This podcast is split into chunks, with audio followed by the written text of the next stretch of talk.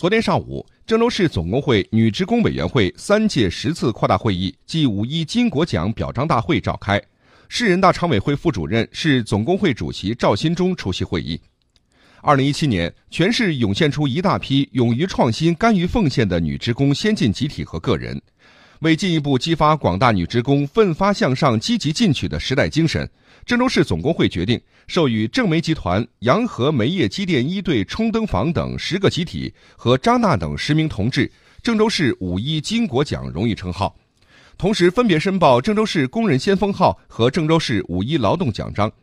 授予中铝河南分公司氧化铝厂化验车间等二十六个集体郑州市五一巾帼标兵岗。杨丽等二十六名同志，郑州市五一巾帼标兵荣誉称号，授予侯建群等三十三户职工家庭郑州市职工文明家庭荣誉称号。